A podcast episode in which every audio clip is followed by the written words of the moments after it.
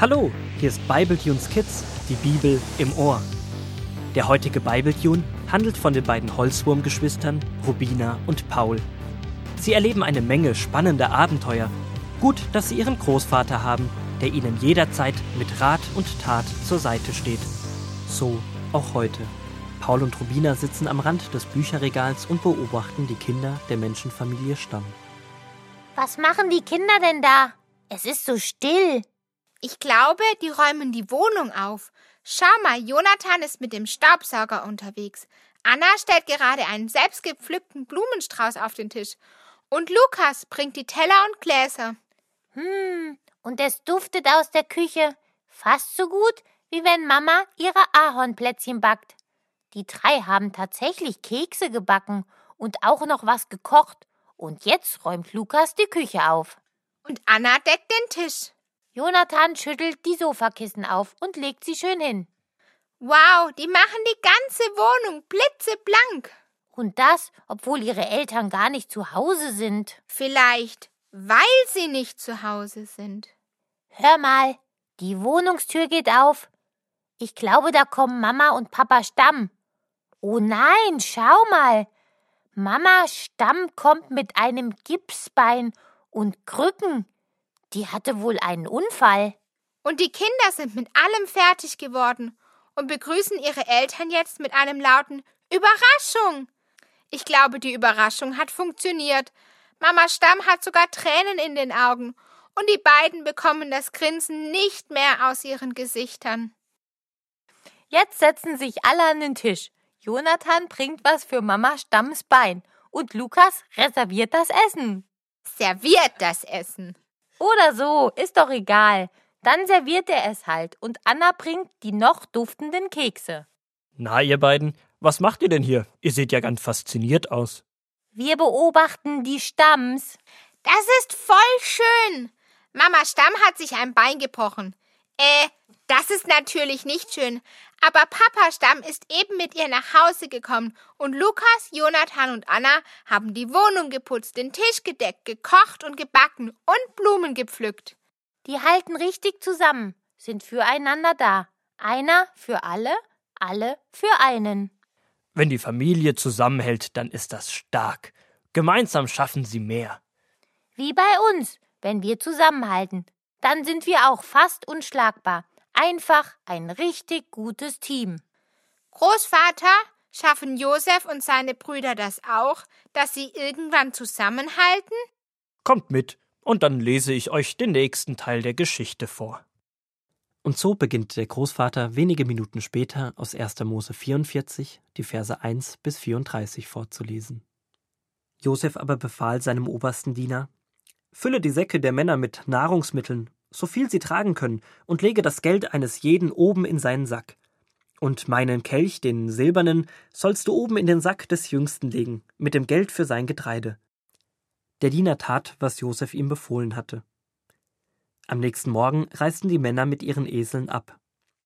Als sie gerade erst zur Stadt hinausgekommen waren, sagte Josef zu seinem obersten Diener Eile den Männern hinterher und sage zu ihnen Warum habt ihr den silbernen Becher gestohlen, aus dem mein Herr trinkt?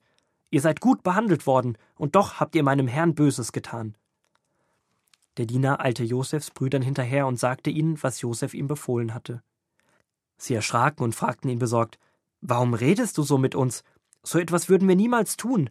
Wir haben doch sogar das Geld, das wir in unseren Säcken gefunden haben, wieder aus Kanaan mit zurückgebracht. Durchsuche unsere Säcke.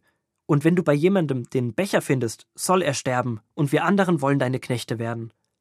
Josefs Diener war einverstanden.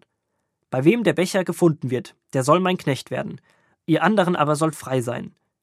Er durchsuchte die Säcke der Brüder. Beim Ältesten begann er, und beim Jüngsten hörte er auf. Und dort in Benjamins Sack fand er den Becher. Die Brüder Josefs waren entsetzt. Vor Kummer und Aufregung zerrissen sie ihre Kleider. Wie war der Becher nur in Benjamins Sack geraten? Verzweifelt luden sie die Säcke wieder auf ihre Esel und kehrten in die Stadt zurück. Josef war noch zu Hause und seine Brüder warfen sich vor ihm nieder. Josef sagte: Was habt ihr da getan? Konntet ihr euch nicht denken, dass ich das merken würde?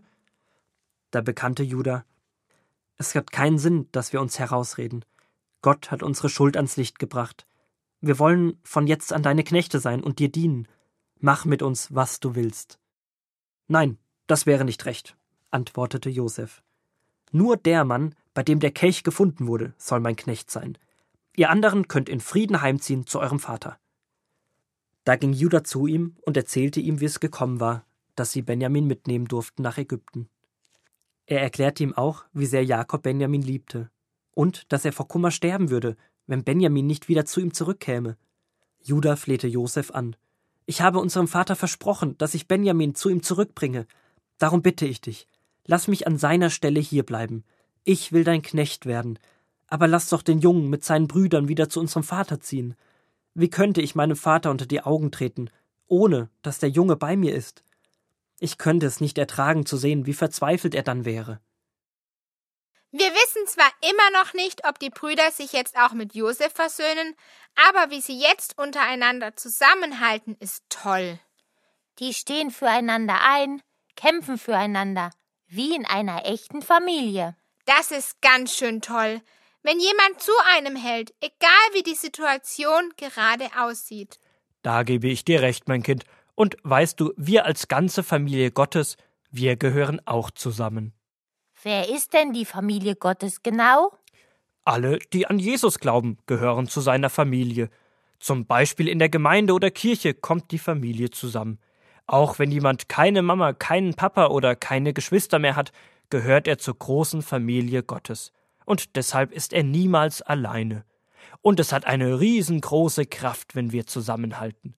Im Neuen Testament in Johannes 13 heißt es auch, dass an der Liebe zueinander alle erkennen sollen, dass wir zu Gott gehören. Das heißt, wenn wir als Gotteskinder zusammenhalten und füreinander einstehen, merken die, die Gott nicht kennen, wie toll er ist und dass er es gut mit uns meint. So könnte man es sagen. Ja. Gott wohnt in jedem einzelnen seiner Kinder. Und manchmal gebraucht er uns gegenseitig, um uns zu helfen, uns zu ermutigen und uns Gutes zu tun.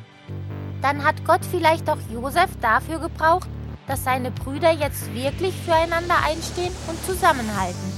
Und Lukas, Jonathan und Anna hat er geschickt, um Mama Stamm eine Freude zu machen. Man ist sozusagen in geheimer Mission für Gott unterwegs. Wahrscheinlich manchmal, ohne es selbst zu merken. Ja, für Gott unterwegs. Das ist doch ein richtig guter Auftrag, oder?